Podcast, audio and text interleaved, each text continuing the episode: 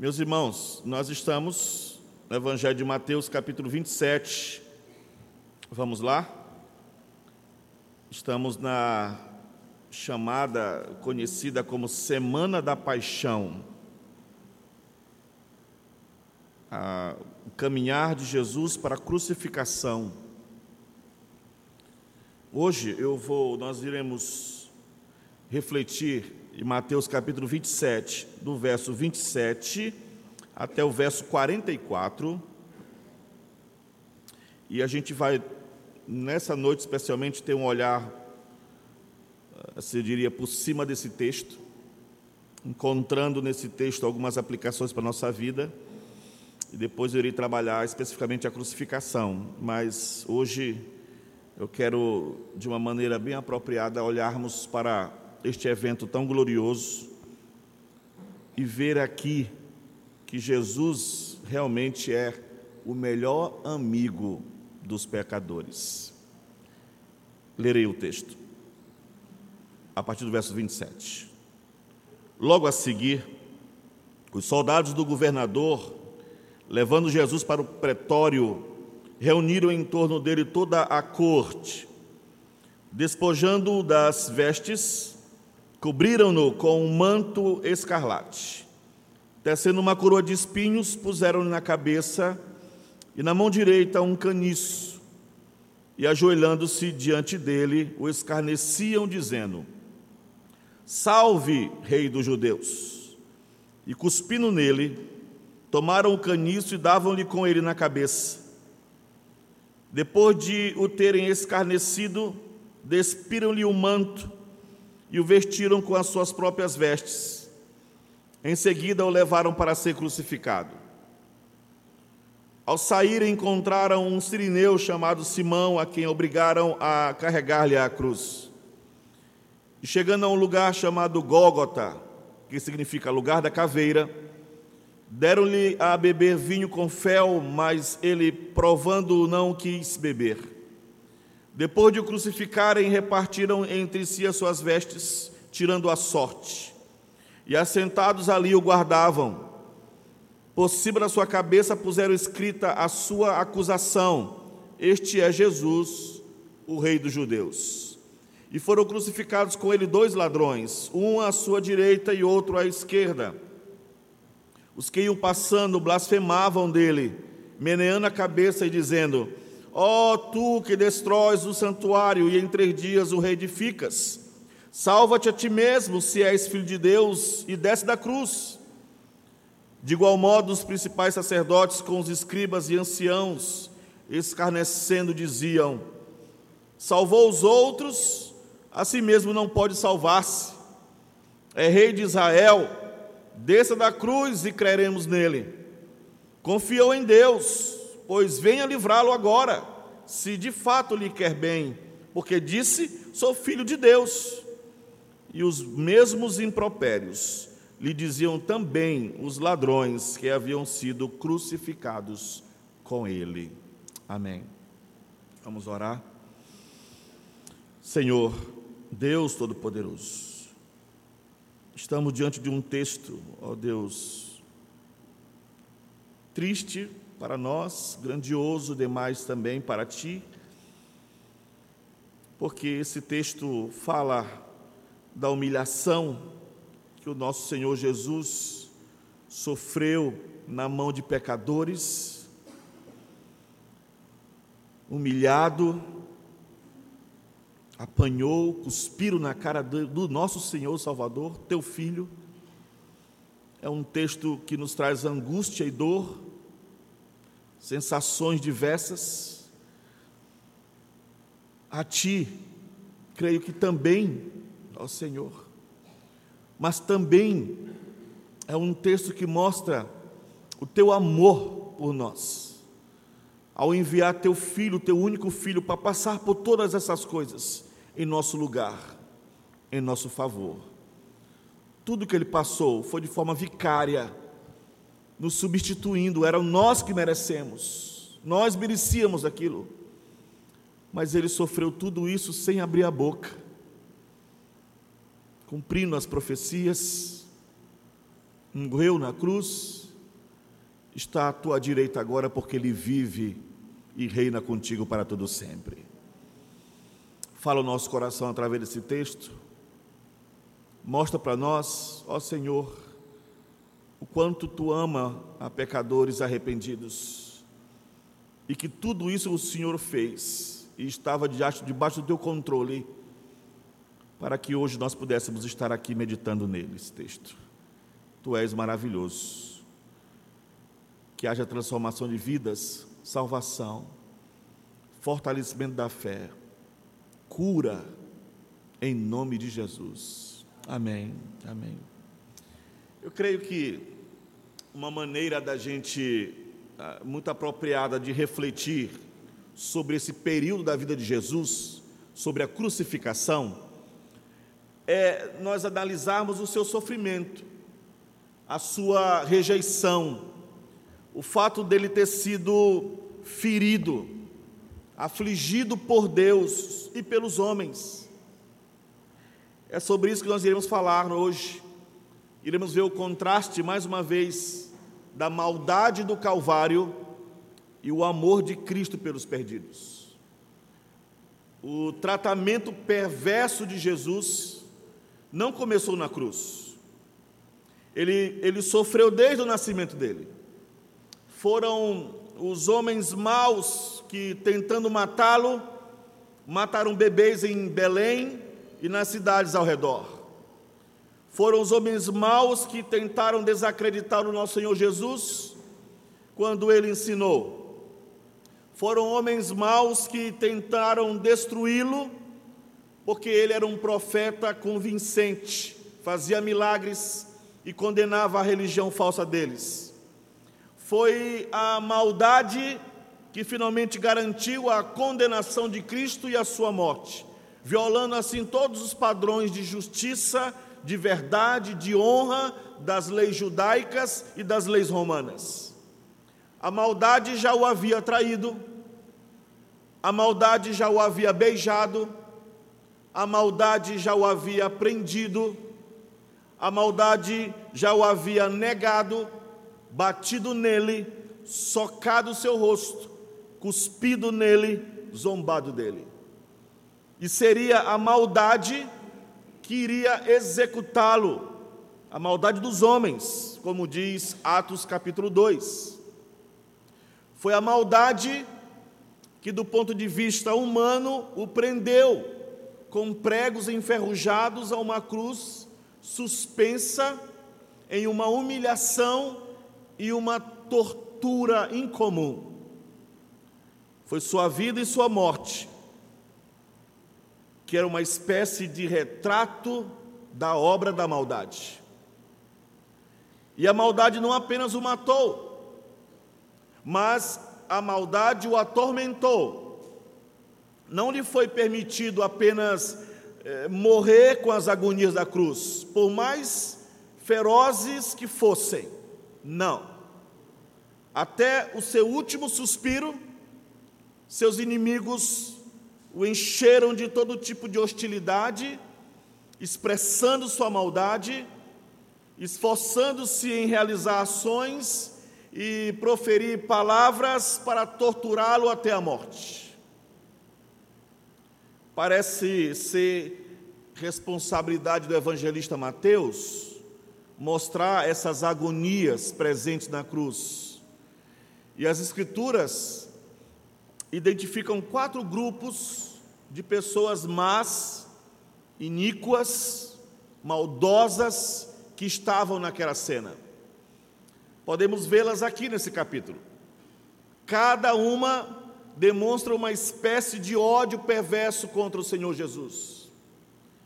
Existem aqui quatro grupos de pessoas: existe os ímpios ignorantes, existe os ímpios informados ou bem informados, existe os ímpios inconstantes e os ímpios religiosos. Nós iremos ver esses quatro grupos hoje. Todos homens que rejeitam Jesus, e todas as pessoas do mundo que rejeitam Jesus estão dentro de uma dessas quatro categorias. Há pessoas que são ignorantes porque não conhecem nada acerca do Senhor. Há pessoas que são bem informadas acerca do Senhor e assim mesmo rejeitam. Há pessoas que estão levemente interessadas nele e são levadas por todo o vento de doutrina. E há pessoas religiosas que o veem como uma ameaça para a sua religião. Nessa, nessa história, vemos todos os quatro. Mas não é assim que a história vai terminar, como a gente vai descobrir.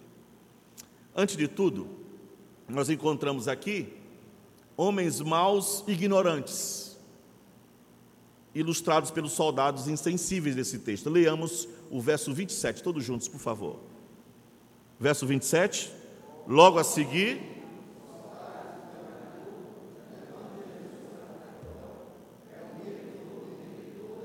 Logo a seguir, os soldados do governador, levando Jesus para o pretório, reuniram em torno dele toda a corte.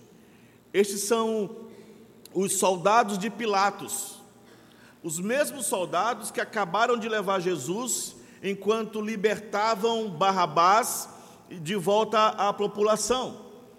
Pilatos já havia pecado contra os conselhos da sua própria consciência ele já havia pecado contra as suas convicções, ele pecou contra a verdade, ele havia pecado contra a justiça, ele pecou, ele pecou contra o caráter, ele havia pecado contra a integridade, ele era um homem infeliz, cujo desejo único de, era de alcançar popularidade, ele queria segurança, e isso levou a fazer o mal publicamente. E ele sabia, ele sabia disso. Em vez de libertar Jesus, a quem ele mesmo repetidamente declarou ser inocente, ele o açoitou, na esperança de tentar saciar a multidão sedenta de sangue que pedia a crucificação. Quando a passagem se abre para nós, Jesus já passou pelo flagelo no verso 26, veja o verso 26. Então Pilatos lhe soltou Barrabás e, após haver açoitado a Jesus, entregou para ser crucificado. Então ele já havia passado por todo aquele flagelo provocado pelos soldados, e agora ele é levado para o pretório, entregue nas mãos dos soldados, legionários romanos, que na maioria das vezes nem eram italianos, não eram romanos, geralmente eram recrutas, é, recrutados de muitos lugares que Roma já havia dominado, provavelmente a maioria vinha da Síria ou de outros países, eles foram úteis para os romanos pela interação com os judeus, porque esses soldados sírios eles, eles conheciam o aramaico, então poderiam fazer a ponte entre Roma e os judeus. Eles não eram judeus, esses soldados, eles não sabiam nada sobre Jesus, eram tropas trazidas por Pilatos, muitas vezes até de Cesareia, sem o conhecimento do que estava acontecendo. Então, o que eles fizeram contra Jesus, fizeram em absoluta ignorância dos fatos, apenas cumprindo ordens. Eles viam Jesus como uma espécie de fraude, uma farsa, talvez até mesmo mentalmente perturbado, um palhaço digno de zombaria. E é por isso que o que você tem no Evangelho de Mateus é uma figura do que chamo de comédia do Calvário. Foi tudo uma piada para eles. Eles questionaram a inteligência de Jesus, questionaram a santidade de Jesus. Eles brincaram com Jesus como se ele fosse um coringa, um palhaço. Eles brincaram com ele como se fosse um garoto bobo de rua, como um homem com deficiência mental, que não merecia nada além de piadas, de ser um objeto de piadas.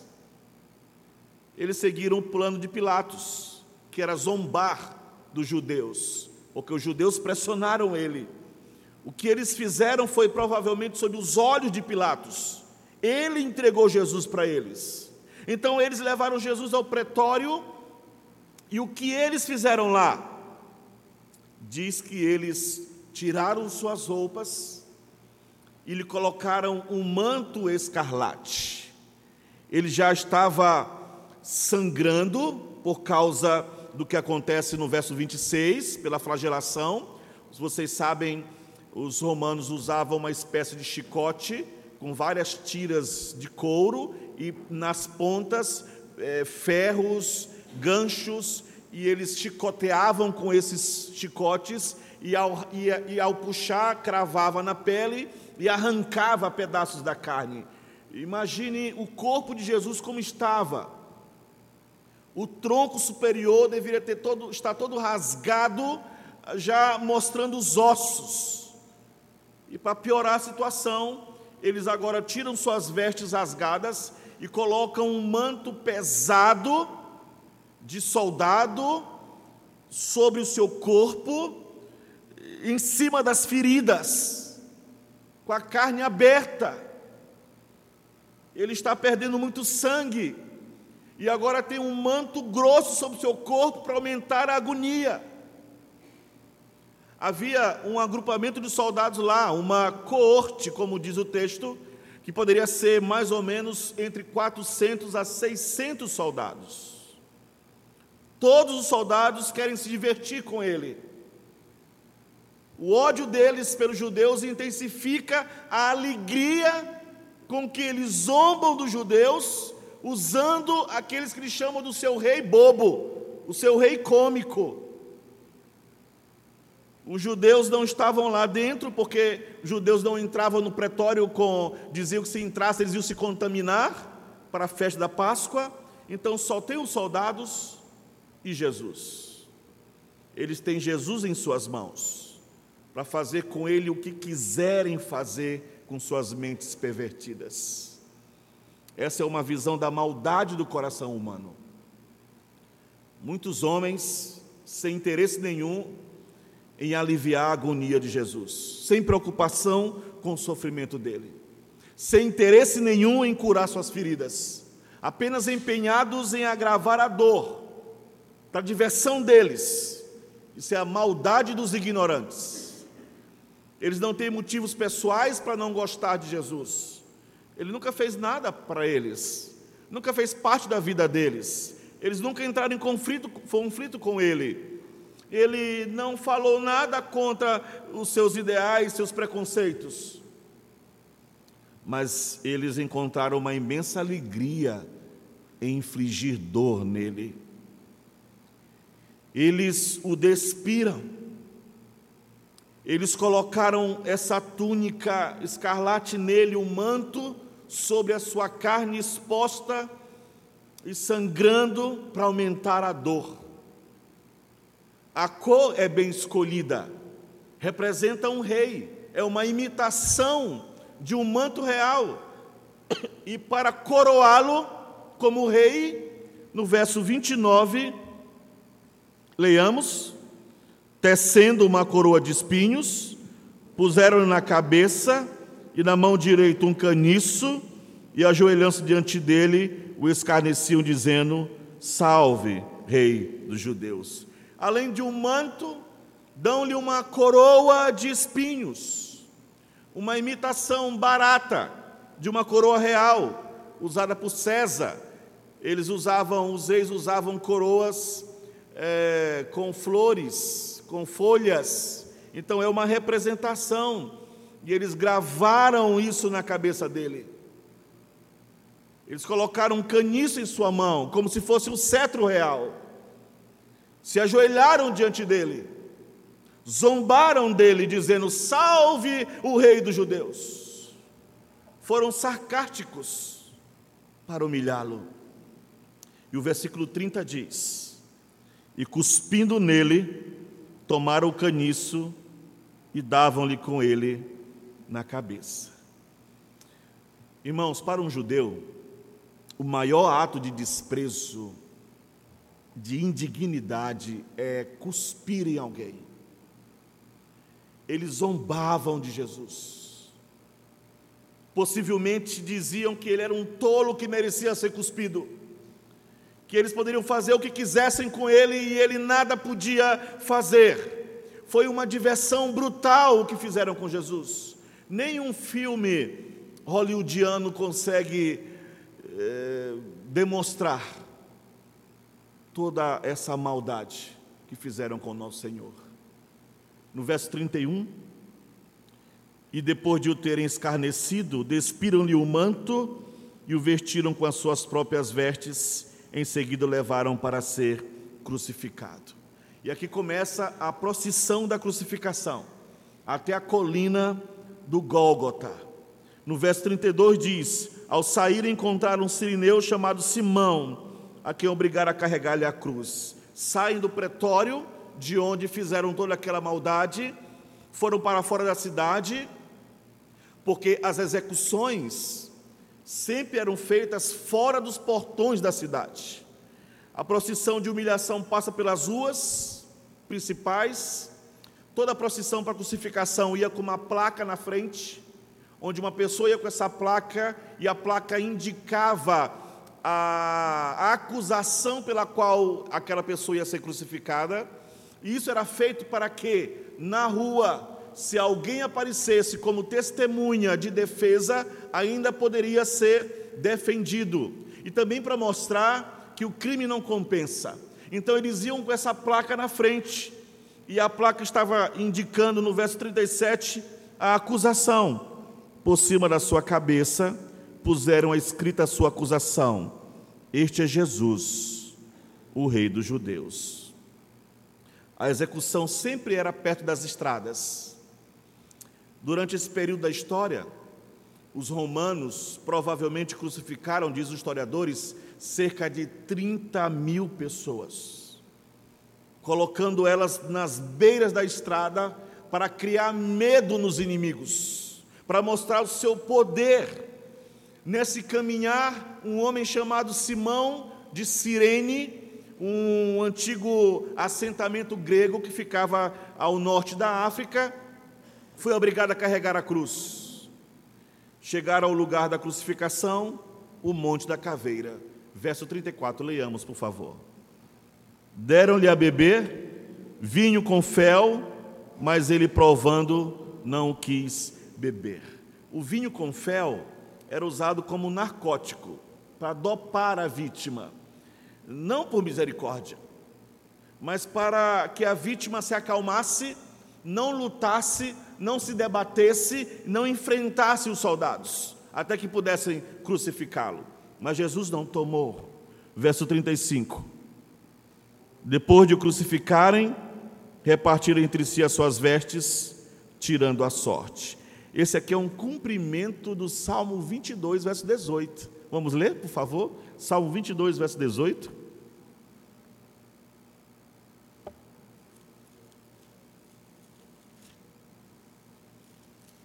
Salmo 22, verso 18 diz: Repartem entre si as minhas vestes, e sobre a minha túnica deitam sortes. Foi exatamente isso que aconteceu. Todas as profecias são comprovadas em detalhes na crucificação.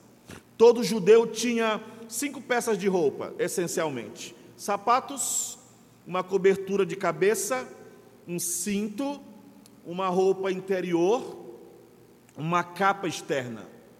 E eles apostaram tudo que Jesus tinha. No verso 36, e assentados ali o guardavam. E eu acho uma afirmação maravilhosa. O que, que eles esperavam? Por que guardaram Jesus? Por que protegeram Jesus? Achavam que alguém viria resgatá-lo ou que ele iria fugir? Verso 37. Por cima da sua cabeça puseram escrita a sua acusação. O que, que diz? Este é Jesus, o Rei dos Judeus. E esse aqui é o auge da zombaria deles. Pilatos está sendo cínico, sarcástico com os judeus, porque eles chantagearam Pilatos para poder matar Jesus. Os soldados são inocentes no sentido de serem ignorantes dos fatos, mas não inocentes no sentido de não terem pecado, porque, diz as Escrituras, não há na terra um justo sequer, todos são pecadores não existe inocência real. Os soldados estavam apenas cumprindo o seu dever, eles estavam seguindo ordens, rejeitam Jesus por ignorância, e sempre há pessoas assim, que o rejeitam porque não sabem nada sobre ele. Esse é o primeiro grupo. Mas há um segundo grupo aqui. Quando chegamos ao versículo 38, nós encontramos um segundo grupo. Estes não são ignorantes. Estes são homens maus, bem informados acerca de Jesus. Leiamos o verso 38. E foram crucificados com ele dois ladrões, um à sua direita e outro à sua esquerda. Dois ladrões. Talvez eles fizessem parte da gangue liderada por Barrabás, porque aquela cruz do meio, ela era para Barrabás. A cruz do meio era a cruz para o pior dos criminosos.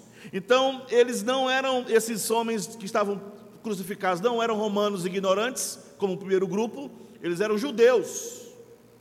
Então eles sabiam sobre Jesus. Porque todos os judeus sabiam sobre Jesus. E esses ladrões sabiam sobre Jesus, porque no verso 44 diz que os ladrões que haviam sido crucificados com ele também o insultavam com as mesmas palavras. Olha o que diz, vamos ler? E os mesmos impropérios lhe diziam também os ladrões que haviam sido crucificados com ele. Que impropérios? Jesus havia dito: Eu sou o Filho de Deus. Os romanos lançavam impropérios a ele porque ele havia dito que era filho de Deus. Os judeus lançavam impropérios a ele porque ele havia dito que era filho de Deus. Então, esses ladrões na cruz, todos os dois, estão lançando insultos a Jesus porque ele disse que era filho de Deus. Então, eles conheciam as reivindicações de Jesus e lançavam sobre ele os mesmos insultos. Eles zombam da afirmação de que Jesus é filho de Deus.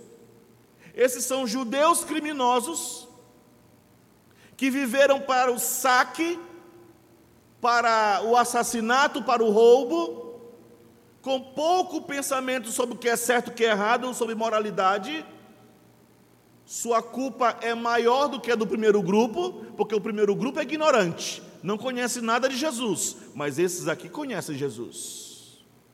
Esses conhecem Jesus. Mas a culpa deles é menor ainda do que a do terceiro grupo, verso 39 ao verso 40. Os que iam passando blasfemavam dele, meneando a cabeça e dizendo: Ó oh, tu que destróis o santuário e em três dias o reedificas, salva-te a ti mesmo, se és filho de Deus, e desce da cruz. Esse terceiro grupo é a multidão inconstante, perversa. Quem são eles que estão passando? Exatamente as mesmas pessoas que alguns dias antes, quando Jesus entrou na cidade, saudaram Jesus como filho de Davi, Messias. Eles estavam apenas passando agora perto da cruz, eles param perto da cruz, olham para Jesus, balançam a cabeça, o mesmo que eles elogiaram no dia da entrada de Jerusalém, o mesmo para que eles gritaram: Bendito aquele que vem em nome do Senhor. Agora eles olham e gritam: crucifica-o, crucifica-o. Aquele que eles louvaram como filho de Davi, aquele que ofereceram hosanas, aquele pra, diante de quem eles jogaram suas vestes, galhos de palmeiras, para que ele passasse por cima, agora é apenas uma massa irreconhecível de carne ensanguentada executado pelos próprios romanos, que os judeus esperavam que Jesus viesse para derrubar. Eles concluíram que eles estavam errados em terem adorado ele. Este não é o Messias deles.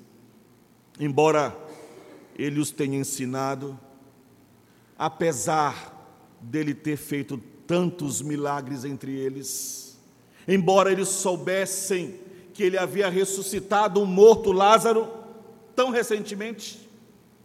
Agora, em vez de lançarem hosanas para ele, o verso 39 diz que estão lançando abusos contra ele, literalmente blasfemando.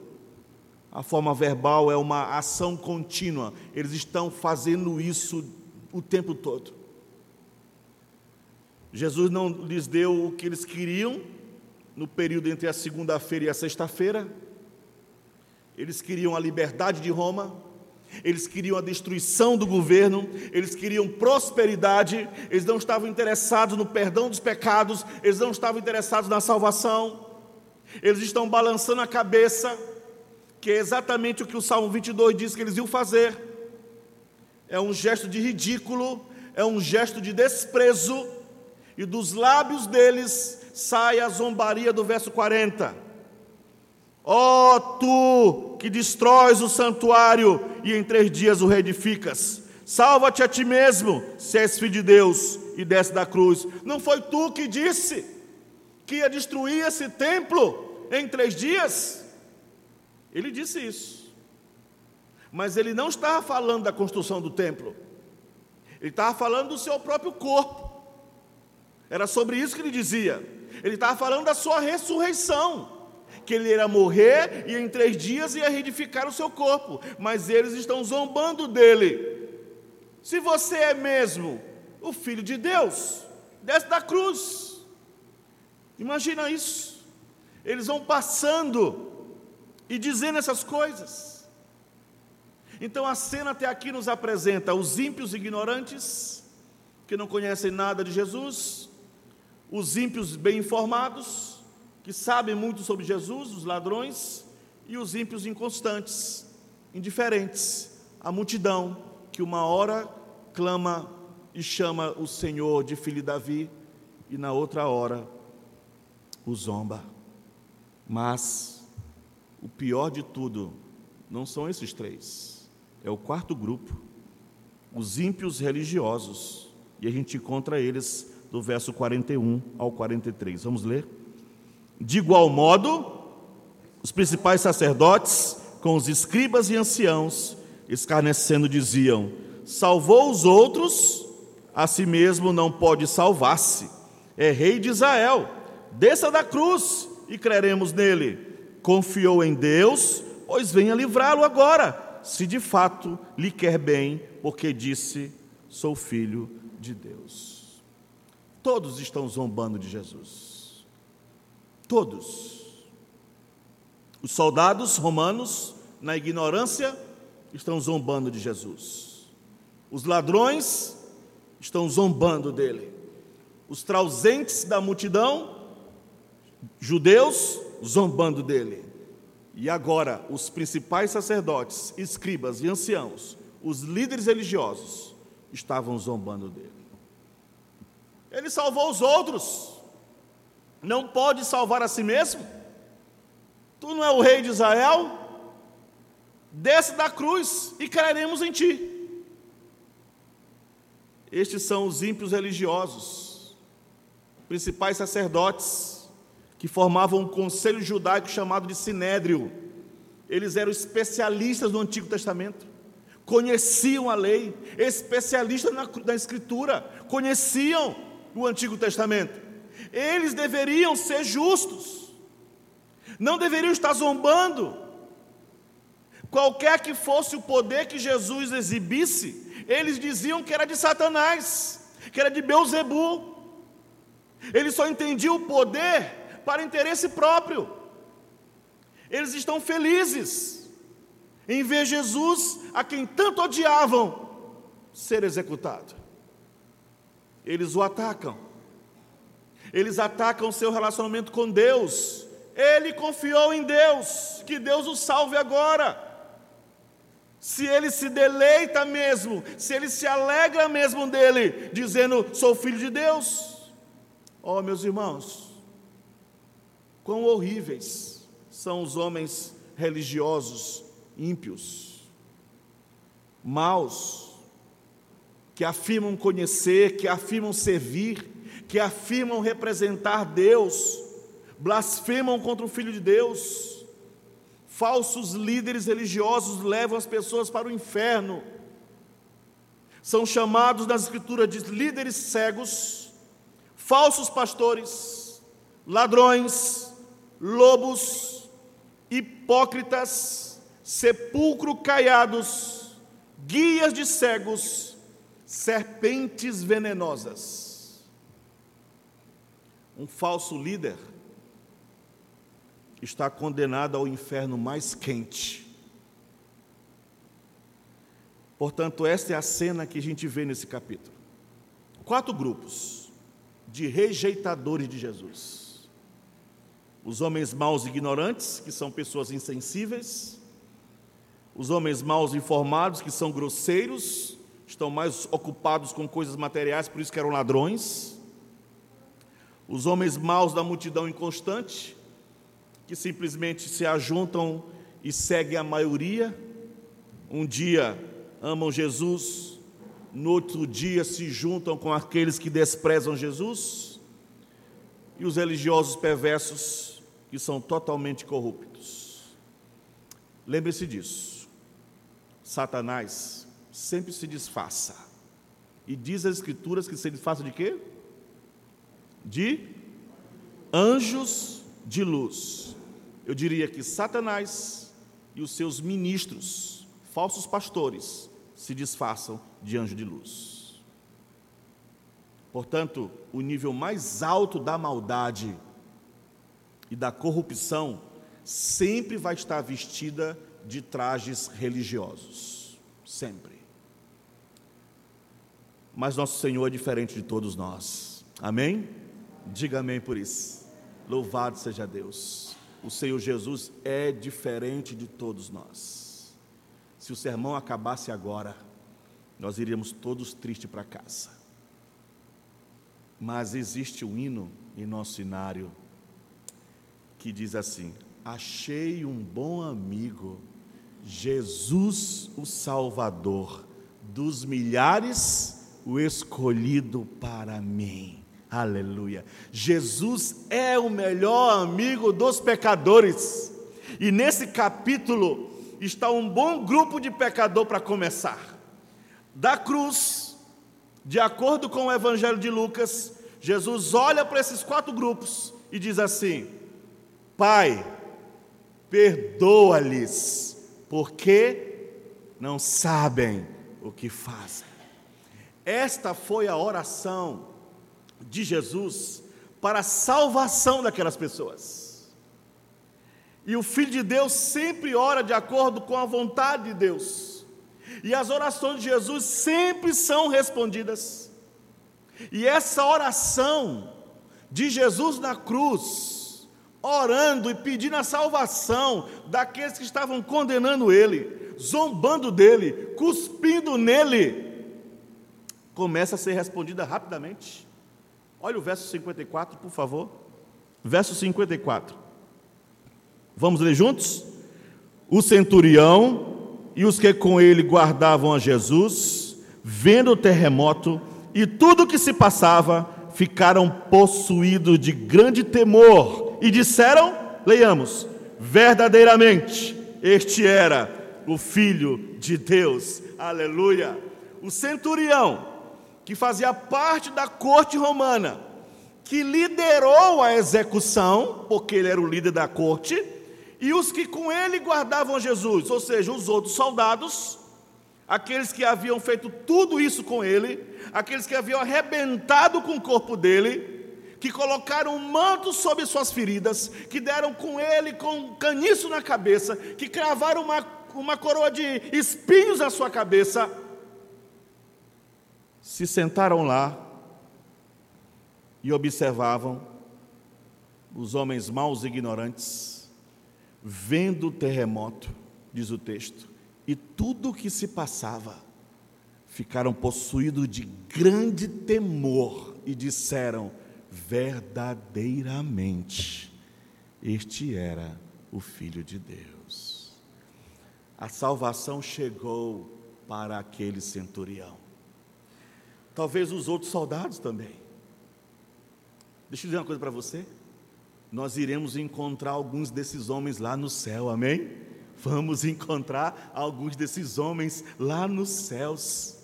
Quando eles disseram verdadeiramente, este é o Filho de Deus, pode ser que naquele momento não tenha sido o momento da salvação, mas sem dúvida, sem dúvida nenhuma, foi o começo para procurar a certeza que começam a procurar dessa verdade que começaram a descobrir naquela hora, que aquele era o Filho de Deus.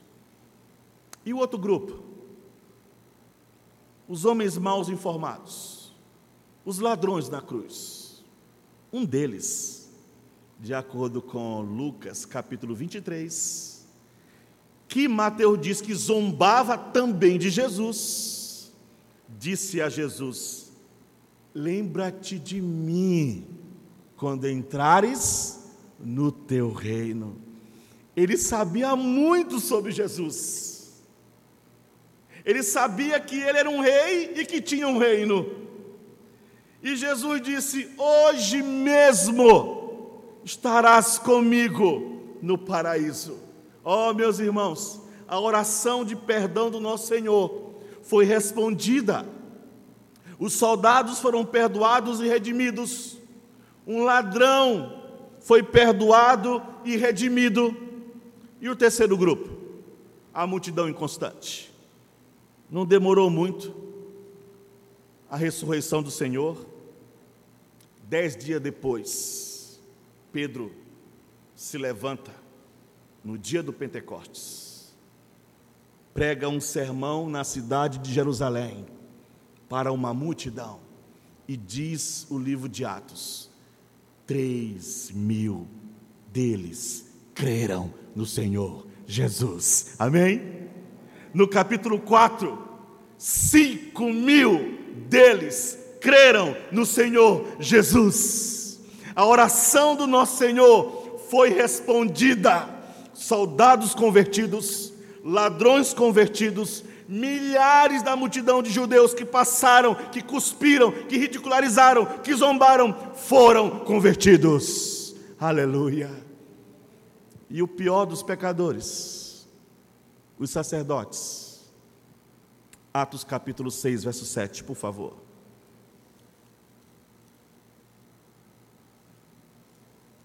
Atos 6, verso 7. O número dos discípulos está aumentando no capítulo 6. E no capítulo 6, verso 7, vamos ler todos juntos? Crescia a palavra de Deus, e em Jerusalém se multiplicava o número dos discípulos também o que? Muitíssimos, não é pouco não, muitíssimos sacerdotes obedeciam à fé, aleluia.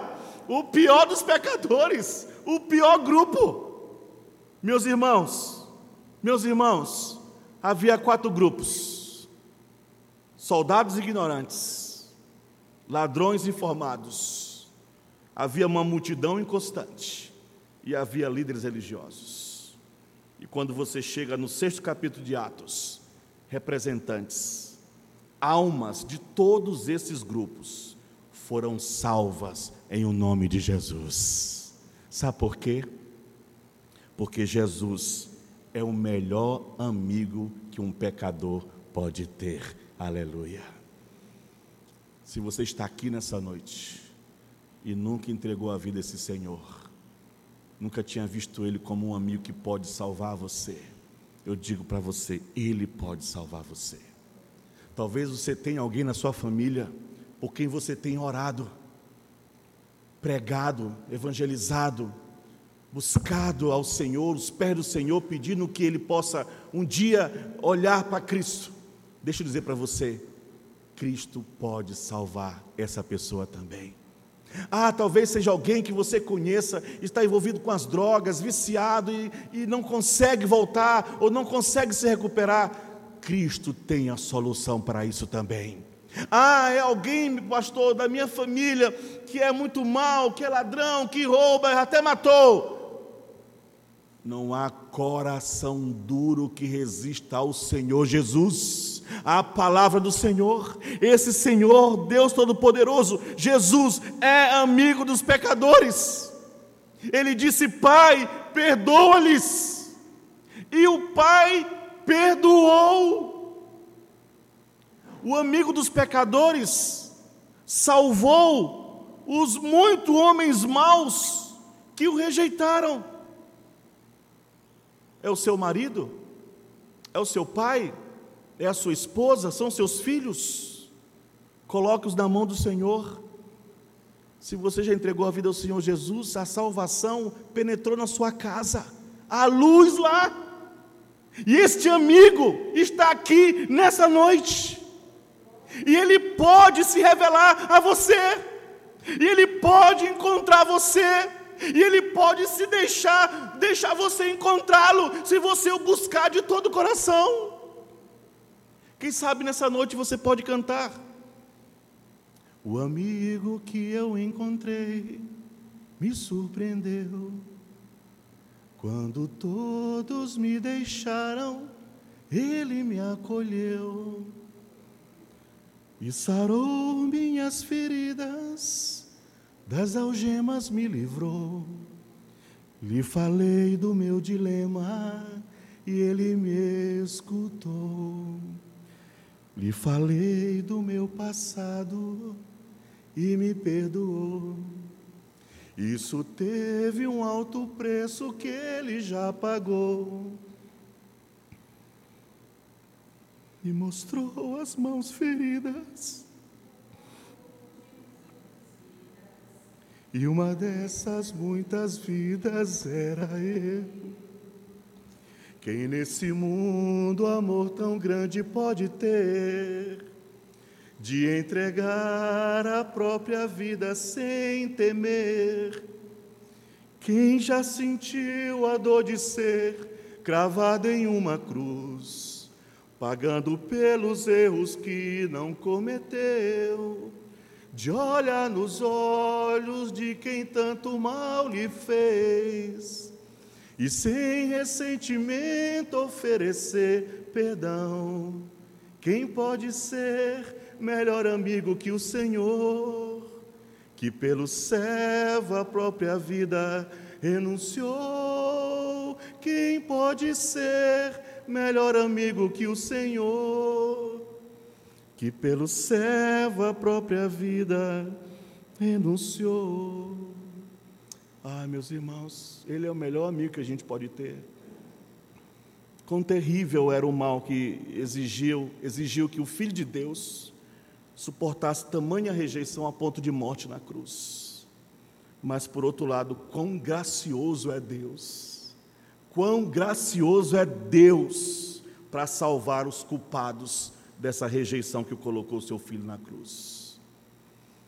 A maldade do Calvário é monstruosa, o que torna a graça de Deus ainda mais gloriosa, porque onde o pecado abundou, a graça fazia muito mais superabundou. Louvado seja o nome do Senhor. Ele está aqui, o amigo dos pecadores. Venha para Jesus, entrega a sua vida a Jesus, confie somente nele, o mais ele fará. Vamos orar? Se alguém nessa noite que deseja fazer isso, se coloque de pé só onde você está, nós iremos orar, interceder por você. Pai, obrigado por revelar tua verdade para nós. Obrigado pela cena que estudamos nessa noite, uma cena tão horrível, um tratamento tão terrível e imerecido.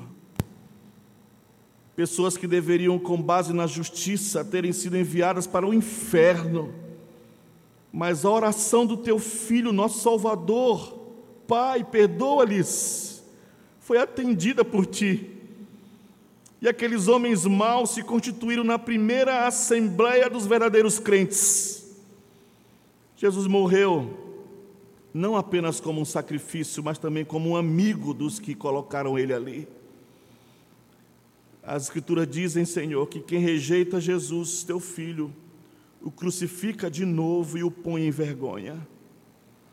Ó oh, Deus, ainda existem os hipócritas ignorantes que o rejeitam. Ainda existem os homens maus que conhecem acerca dele e rejeitam. Ainda há, Senhor, homens maus, inconstantes. Ainda há, Senhor, homens maus religiosos que rejeitam o nosso Salvador. Pai, oramos como teu filho orou. Perdoa, Senhor, perdoa-os, pois eles não sabem o que fazem. Pode haver alguns aqui nessa noite. Certamente existe alguns aqui nessa noite. Seja amoroso com eles, meu Senhor. Perdoe eles. Receba-os como seus próprios filhos amados. Separe-os para ti mesmo através do Senhor Jesus. E aqueles que conhecemos que não estão aqui, que o Senhor se revele a eles com poder e graça. E que onde há o pecado, superabunde a tua graça, em o nome de Jesus. Amém, e amém, e amém. Vamos louvar.